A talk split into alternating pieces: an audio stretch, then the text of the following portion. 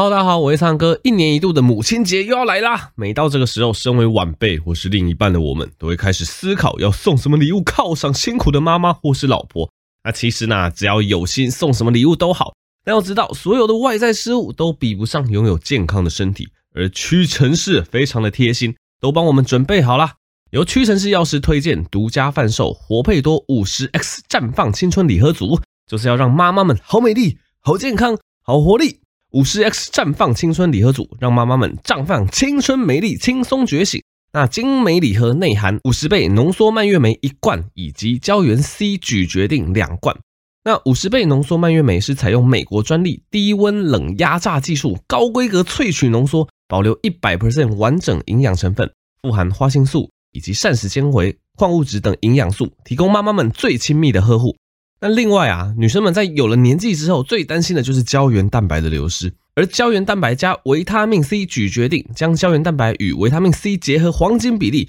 让妈妈们轻松保有肌肤 Q 弹红润，一天两定更加美丽。活佩多五十 X 绽放青春礼盒组提供全方位保健应援，原价一千五百元，现在母亲节期间限定优惠，只要七百九十九元，健康心意超值满分。那另外还有更多也同样适合妈妈日常保健的优惠产品，像是元气生饮二十入礼盒、熬鸡精八入礼盒、二型胶原蛋白三十錠乘以三入礼盒组、游离型叶黄素家庭号九十粒礼盒组。想知道更多屈臣氏母亲节好康讯息，欢迎点阅资讯栏的活动链接，就趁这波优惠一起专业呵护宠爱妈咪吧。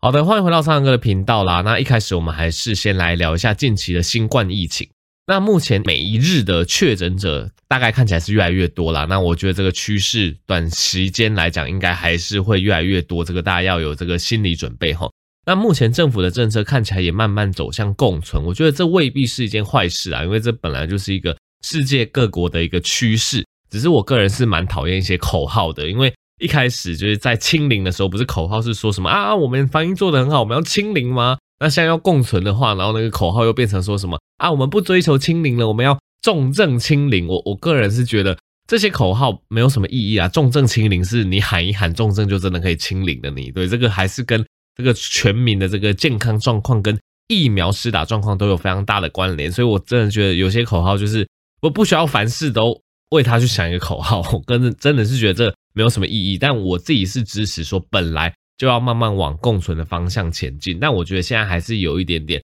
卡在中间，对，因为你看西方世界的一个共存嘛，他们感染人数多，对，那因为他们分流做得好，那也不会有一些非常不必要的一些框列隔离政策，所以虽然说他们确诊数可能一直是高的，但他们的日常生活都是无虞的，就是跟呃没有疫情的时候的日常生活差不多，甚至很多地方都开始不戴口罩啊，那都已经恢复成往常的生活。但我们现在虽然说号称我们要渐进式的共存，但是其实你还是会发现，还是很多人被框列隔离，而且隔离这个状况可能就有点介于严格跟完全不隔离中间，就变成隔离起来了，但是好像也不用很严格的一人一室，然后有些人变成隔离期间要筛，有些人隔离期间也不筛，就我觉得现在就是一个非常混乱的一个过渡期，就还在这个强力清零以及完全共存之间，还在那边抓那个挣扎的点。好啦，我觉得这是一定会遇到的过程，一定会必经的，所以我觉得大家就好好保护好自己，当然就是注意一下。当然，我觉得外面现在大家也没有在管疫情啦，捷运上人还是很多，那那个餐厅人还是很多，有可能少一点点啊。那其实哈，很多人都还是会在意这个疫苗的一个施打率。那很多人的疑问就是说啊，虽然说我们都打了疫苗啦，我们都打三剂啊，但是很多家里的老年人他们没有打疫苗，跟小孩子。没有办法打疫苗，那这该怎么办呢？对啊，这边也跟大家分享一下我的看法。首先，我们先讲一下老年人啦。其实，老实说，现在的状况真的跟以前的状况不一样了。因为以前吼，我们疫情还没有大爆发嘛，还还是可以控制在清零，所以大部分医生吼，对于一些老年人，他们打疫苗的一个想法会比较保守。对，因为其实你也知道，这个新闻很多都在报嘛，什么打完疫苗发生什么事情啊，就是什么打完疫苗噎到，或打完疫苗可能几个月后发生什么事情，他都硬要怪在这个疫苗头上，导致很多老年人都很害怕，他们都觉得，呃啊，我都已经七八十岁了，为什么还要承担这个疫苗风险？啊，台湾现在又没有什么疫情，所以老实说哈，譬如说半年前、一年前，如果你是老年人的家人，或者是你本身就已经上了年纪，然后你去问医生说，哎。医生啊，我这个又糖尿病又高血压，啊，这个那个新闻又报说疫苗很可怕，我可不可以不打疫苗？那老实说，有蛮大的机会，医生会跟你说啊，不然你如果担心的话，你就再看看嘛。啊，现在台湾也没有什么疫情嘛，对，你可以观察一下啊。如果说你真的比较担心，你就先不打，那看一下状况做决定。所以很多老年人真的是到目前为止都还没有打疫苗的。但是现在时空背景不同了，现在我们只要慢慢走向共存。你你在外面走，你在外面吃饭，你碰到病毒的机会是大增的。所以我相信你现在以一个同样一个情境去问医生啊，医生，我糖尿病、高血压，哎怎么样？哎，我可不可以打疫苗？现在应该大部分的医生都会建议你说，你还是赶快打一打。因为现在我们只要慢慢走向共存，意思就是说你以后。遇到的人，他大部分都已经是打过疫苗，或者他可能是得过病的人，或者是他正在染疫，所以你一样被传染的一个机会是会比半年前、一年前还要高很多的。而且我们拉回来说，其实吼一些糖尿病、一些高血压这一类的慢性病患者，这个我觉得就是民众常常有这样子的误会，就是我之前也常常都听到这样子的疑问嘛。他说：“唱哥啊，我爸爸就这个高血压、糖尿病，身体状况不好啊，可不可以先不要打疫苗？”以我的立场啊，我都会建议他说。就是因为他慢性病，他身体状况不好，他免疫力不好，他得到这个欧米狂，他的重症会比一般人可能高个五倍、十倍以上，所以他才更应该要打疫苗啊。对，我觉得就是大家常就是那观念都是反过来的，就是你得越多共病，你有越多慢性病，你是癌症，你身体状况不好，我们撇除那些就已经在急性的身体不舒服，因为你也知道有些人他得了一些重症，他是处于一个病症的一个急性期，例如说他癌症。他正在感染，或者是他这个慢性病正在这个控制不好，然后全身非常不舒服。你在那种控制非常不稳定，这个身体状况这个平衡已经是被打乱的状况下，这时候当然不适合接种疫苗。但是任何控制好的慢性病，或者是你在规律，例如说化疗、规律治疗之下的一个癌症，你身体状况相对是稳定的，这些人都非常非常建议，而且非常适合打疫苗，因为。这一类人，他就目前身体状况相对稳定嘛，但是反过来讲，他得到欧米狂，他身体因为可能在做一些化疗，可能在因为一些糖尿病、高血压这些东西都会影响我们的免疫力嘛，他们免疫力本来就比较差了，所以在这种比较差的状况下，面对欧米狂，但重症风险大增嘛，所以这种状况下反而更应该打疫苗。对，所以就是我希望大家有个概念，就是。你有越多慢性病，你越需要打疫苗，对。但是前提当然是你这个慢性病目前是至少是一个相对稳定的状况下，你当然也不要说哦，你现在爆血压，什么血压一百九、两百，然后头很痛，然后都已经快中风了，然后在那种很不舒服的状况下打疫苗，那个疫苗当然有可能会变成压垮骆驼的最后一根稻草，因为疫苗终究它还是会引发自己身体的一些免疫反应、发炎反应，所以大家才会有打疫苗一两天之后的那个不舒服期嘛，因为那个就是疫苗去。诱发你身体免疫反应的一个时间点，这样子啊，你在相对稳定的状况下，你有这个慢性病，你当然更应该去打疫苗，而且更不用说现在疫苗的选择越来越多了啊。目前台湾的这个 BNT 但是缺货，那现在有这个莫德纳，有这个高端，那之后有这个 Novavax，它也要进台湾了。那其实最近高端的打气真的是蛮旺的，因为大家应该开始注意到说，你既然打疫苗，你想要有保护力。又不想要有太多的这个副作用，那其实次蛋白疫苗像高端这种疫苗就是这个非常好的选择。所以像我第三剂打高端，我就是很满意，因为就没有什么副作用。因为我年轻人嘛，之前打 AZ 就在那边发烧，然后那边就不舒服，所以依自己的情况去做选择啦。目前真的是看起来各种疫苗第三剂吼对这个 Omicron 它防重症力都是非常的好。那另外这个是讲完老人的部分，我们来讲一下小孩的部分。那有些人说啊，那三个那小孩呢？那老人虽然说呃可以打疫苗，所以大部分老人没有打疫苗。老实说啊，是他们不想打，而不是不可以打。为什么我们要把十二岁以下开放，然后把利弊讲清楚呢？因为第一点，老实说，十二岁以下的小孩他就不是重症的高危险群。对，反正你可以去看日本的数字，你可以去看这个欧美的数字。老实说，像大部分的国家，他们小孩的接种率也都很低。那他们小孩得到这个欧米狂也好几十万人了，那他们的。重症死亡率是真的非常非常非常的低啦！我记得日本好像是呃八十几万还九十几万的感染人数，然后真正死亡的十二岁以下的人是四个。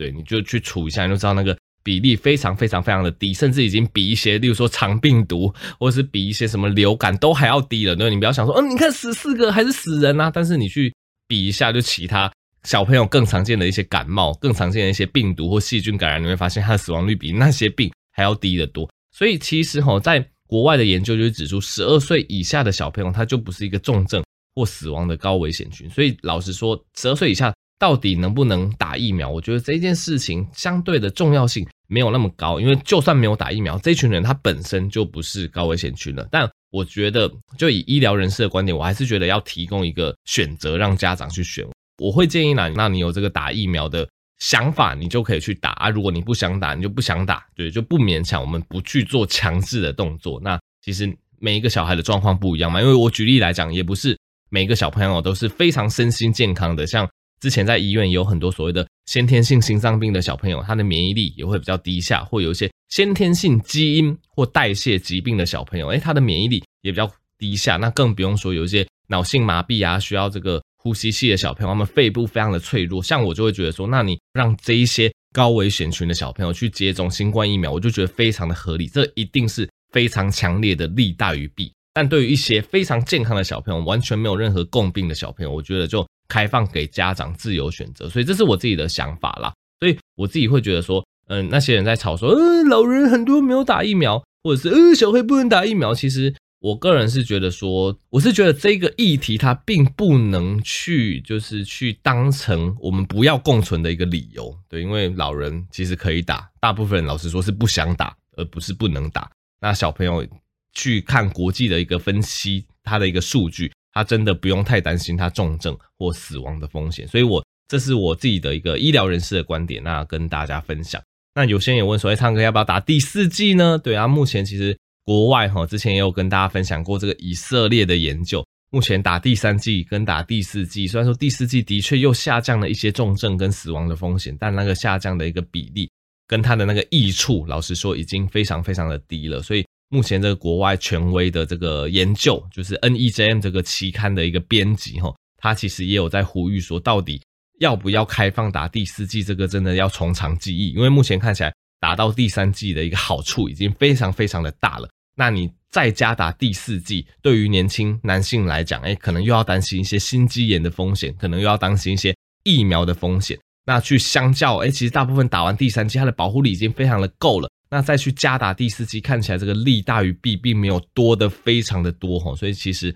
目前国外的一个研究，对于到底要不要打第四剂，也是一个比较保守的一个想法。所以这个就供大家参考。所以综合以上，就是如果你符合。打疫苗的资格就赶快去把第三剂打好打满。那老年人如果是慢性病是稳定控制的状况下，哎，赶快去打吧，减少重症的风险。那小朋友即使没有打到疫苗，各位家长也不用太担心，你可以先把一些目前现有的疫苗，例如说像肺炎链球菌或是流感疫苗，你先打好。这个部分它对于这个新冠病毒有研究显示有一些交叉的保护力，这个供大家参考。好的，那。讲到疫苗后，我们也来讲一下，哎，目前在 Lancet，对，就是 Lancet 这个期刊啊，那它也是台湾之光，哎，它刊登了一篇台湾的肠病毒疫苗的三期研究成果。对，像我们刚刚有稍微提到肠病毒嘛，那其实肠病毒吼一直都是家长的一个噩梦啦。那肠病毒其实最常见的就是小朋友会这个手跟脚跟屁股会起疹子，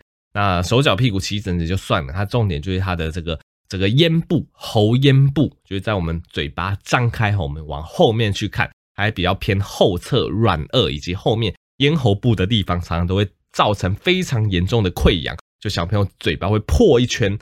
那破一圈就会让他们嘴巴很痛嘛，他们就会发烧，会没办法进食，就会容易脱水，所以呃，每年的这个肠病毒旺季吼，很多家长都是深受困扰，深受其害，那很多小朋友也会因为肠病毒脱水。会住院这样子，那其实是这一两年新冠疫情，大家就是戴口罩、勤洗手做得很好，所以肠病毒有比较略微下降的趋势。可以，你可以预期之后疫情再度趋缓，台湾完全解封之后，大概肠病毒的疫情又会回来。那除了刚刚讲的这个嘴巴破，以及这种啊喉咙很痛、完全吃不下东西会脱水的状况之外，其实肠病毒另外一个我们担心的叫做肠病毒的重症。那所谓的肠病毒重症吼，就是这个肠病毒它除了跑到你咽喉的地方或在你的这个肠胃道作祟之外呢，它还入侵了你的中枢神经系统，也就是你的这个脊髓跟你大脑啊、小脑这部分，这个叫做肠病毒重症。那肠病毒重症的小朋友常常就要注意是不是有这个嗜睡、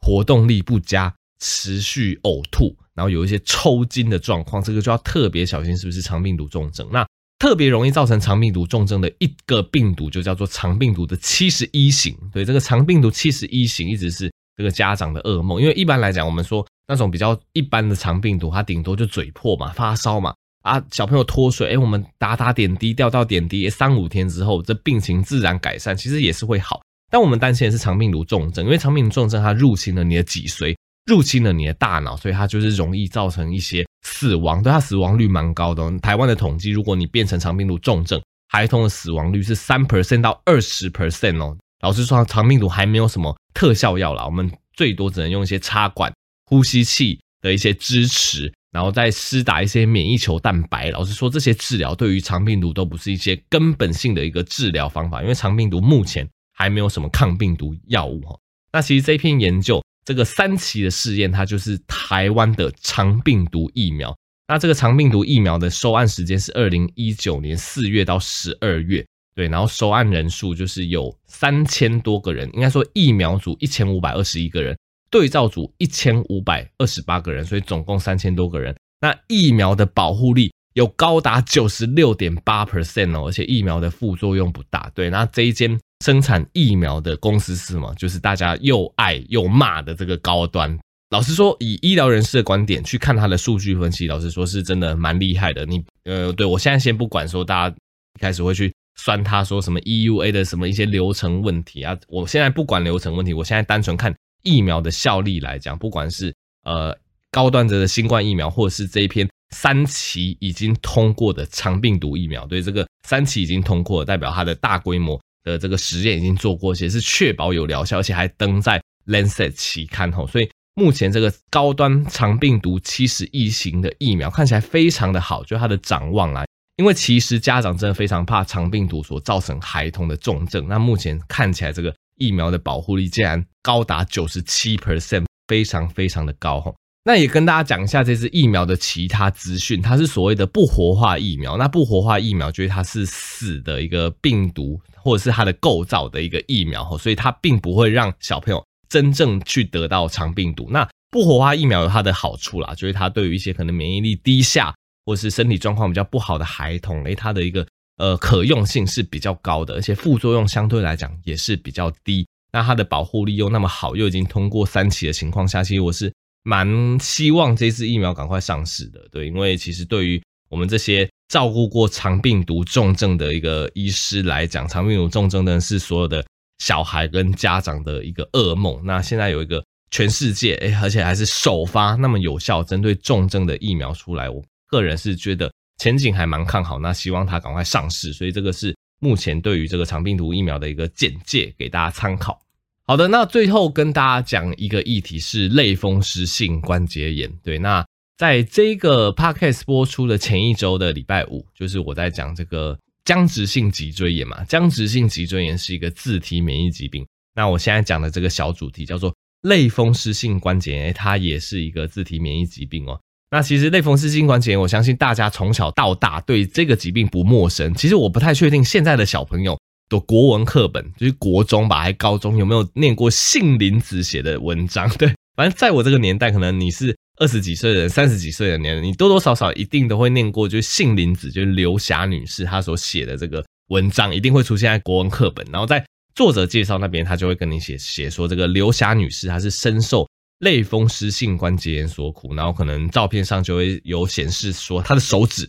都变形了。那即使是这种状况下，她还是。努力创作这样子，所以从小其实大家应该多多少少都对类风湿性关节炎这个疾病会有印象。那就像刚刚讲的，类风湿性关节炎它跟僵直性脊椎炎，它们都是属于这种自体免疫性的发炎性的关节炎。所以这一类发炎性的关节炎后，你要怎么注意到自己是不是可能有这个问题？那有一个非常重要的判别准则，就是早晨的僵硬，我们叫做晨僵。所以这个晨僵吼是这一类所谓的发炎性的关节炎，它一个。很大的一个特色，因为一般来讲吼，我们那一种呃运动伤害型或是扭伤型、外伤型的关节炎，我们有一个很大的一个原则，就是休息的时候状况会比较好。对，因为你不管是扭伤，或是你是那种比较退化或怎么样，你多多少少，哎，你休息了，不要用那个关节，它的疼痛、它的僵硬就会改善了。诶，今天这个状况放在所谓的类风湿性关节炎或僵直性脊椎炎这一类自体免疫性的，它就不是这个状况。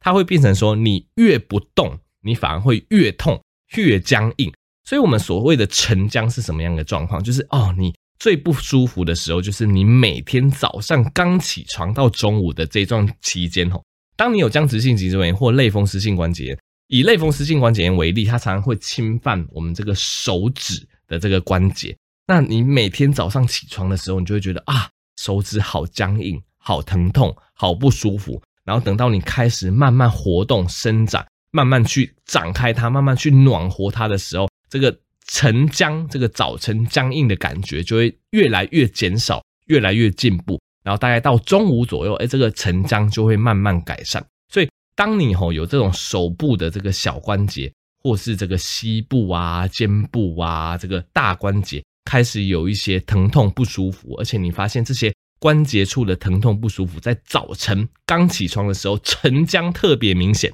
哎，你就要开始注意是不是有这类自体免疫性的关节炎哈，建议就是去找医生检查。那其实这一类类风湿性关节炎，它的治疗，它的初步的治疗，当然还是一些止痛消炎药，因为它就是你的关节不正常的发炎嘛，所以止痛消炎药它在症状的缓解跟控制上面是还不错的。那再进一步，我们可能就要加上所谓的免疫调节的药物，因为你也知道这一类自体免疫的关节炎，就是你身上这个抗体，或是你身上的免疫细胞，它去不正常的攻击你的关节，甚至是其他器官哦。因为像类风湿性关节炎，它不只有关节会有问题，你身上的这个眼睛或心脏一样可能会遭受到免疫细胞的攻击，所以。我们加上一些免疫调节剂的话，就会让你的免疫的状况趋于稳定，哎，就可以控制你这个关节发炎或关节变形的状况。可是有大概可能二三成的人，他即使是这样子控制，他还是没有办法控制得很好。所以目前吼，因为这个医疗科技越来越进展，我们有一个非常好用的武器，就是所谓的生物制剂。对这一类的生物制剂吼，蛮多都是针对所谓的。肿瘤坏死因子 TNF 阿法的这个东西去做截断，对，那使用这一类生物制剂哦，其实它就可以去阻断我们身上的这个发炎介质所产生的这个后续的发炎。所以生物制剂这个词近几年越来越夯。那为什么？因为它就是第一个效果好，那第二个它的副作用相对来讲也不高。所以这类生物制剂常常就是一段时间，然后由医师评估去施打一次。诶，他去针对你这个 TNF 阿法，去针对一些会造成身体发炎的细胞激素去做阻断之后，诶，其实发现对于你这整个类风湿性关节炎的一个发炎，对这个关节的变形，诶，它的这个掌握度，它这个控制度是非常高的，可以非常有效缓解这一类比较所谓的难长型的类风湿性关节炎。哦而且